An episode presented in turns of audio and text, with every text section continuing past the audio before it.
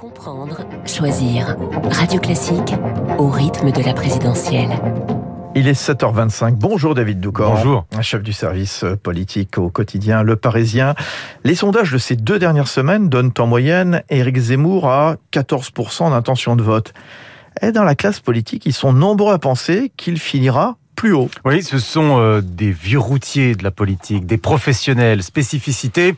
Ils n'appartiennent pas au même camp. Particularité, ils partagent tous la même intuition. Éric Zemmour serait sous-évalué dans certains sondages en ce mois de février. Par exemple, François Bayrou, le leader centriste, en a fait part à plusieurs de ses proches. Il sent un vote caché en faveur du candidat de reconquête, en particulier au sein de l'électorat de droite. Des électeurs qui ne disent pas qu'ils opteront pour lui, mais qui en ont secrètement l'intention. Depuis 20 ans, l'électorat de droite s'est durci de manière continue et s'est rapproché de celui de l'extrême droite, explique l'un de ses lieutenants du Modem. C'est pourquoi Zemmour va monter.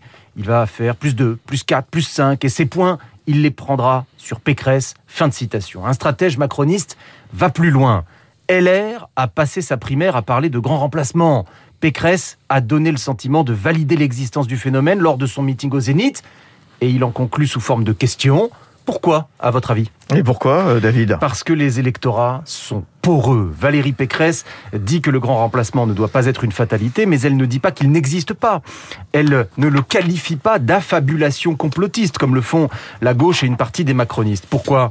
Parce que toute une part de son électorat, et même d'ailleurs de l'électorat tout court, pense au contraire qu'il existe bel et bien et s'en inquiète. Un cadre du Rassemblement national, qui n'en est pas sa première campagne, et que j'ai interrogé, nous apporte un éclairage. Il explique que parmi ceux qui sont toujours chez LR, certains pourraient passer chez Zemmour, mais pas chez Le Pen, parce que Le Pen eh bien, reste une Le Pen.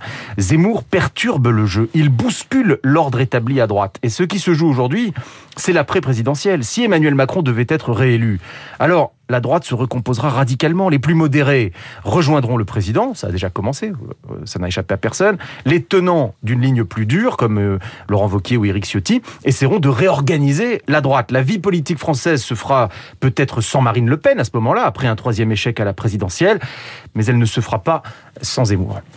Merci David Doucan pour le fait politique. Euh, Marc Tédé, bonjour. Bonjour Fabrice, bonjour à tous. Les titres de la presse avec la lutte contre le franglais. C'est à la une du Figaro, le quotidien a eu accès à un rapport des immortels euh, sur le sujet des académiciens français. Nous y reviendrons dans le journal de 8 heures. Le Figaro qui fait également sa une avec Vincent Bolloré, le vrai faux départ d'un corsaire des affaires, titre le quotidien. Les échos, eux, s'intéressent ce matin à la place du pouvoir d'achat dans la campagne présidentielle avec un chiffrage des propositions des candidats à l'Elysée plus coûteuse qu'annoncée. La présidentielle également à la une de l'opinion, la campagne Mercato, titre le journal, qui rappelle les transfuges de ces derniers jours, notamment en faveur d'Emmanuel Macron et Éric Zemmour. Et puis les déboires de l'opération Barkhane dans Libération ou la chronique d'un échec français poussé dehors par la junte au pouvoir. La France envisage de se retirer du Mali. Pas si simple de changer de noix, annonce de son côté la Croix qui analyse la proposition de loi destinée pourtant à simplifier cette démarche. Enfin, le Parisien aujourd'hui en France fait sa une avec du football et un duel de stars françaises, Kylian Mbappé et Karim Benzema à l'occasion du choc entre Paris et Madrid ce soir en huitième de finale aller de la Ligue des Champions. À tout à l'heure, Marc Tédé, 8h30, la revue de presse très complète aux côtés de Renaud Blanc, bientôt 7h30. Bonjour Renaud. Bonjour Fabrice. Tout à l'heure, votre invité David Lebars, le secrétaire général du syndicat des commissaires de police. il a eu cette attaque hier à la gare du Nord de Paris contre des policiers, un homme abattu par les forces de l'ordre. Certains syndicats ont parlé d'un terrorisme anti-flic. Cautionne-t-il ce type d'expression? Y a-t-il une chasse aux flics aujourd'hui en France? La police et son image, la police et les Français, la police et la présidentielle.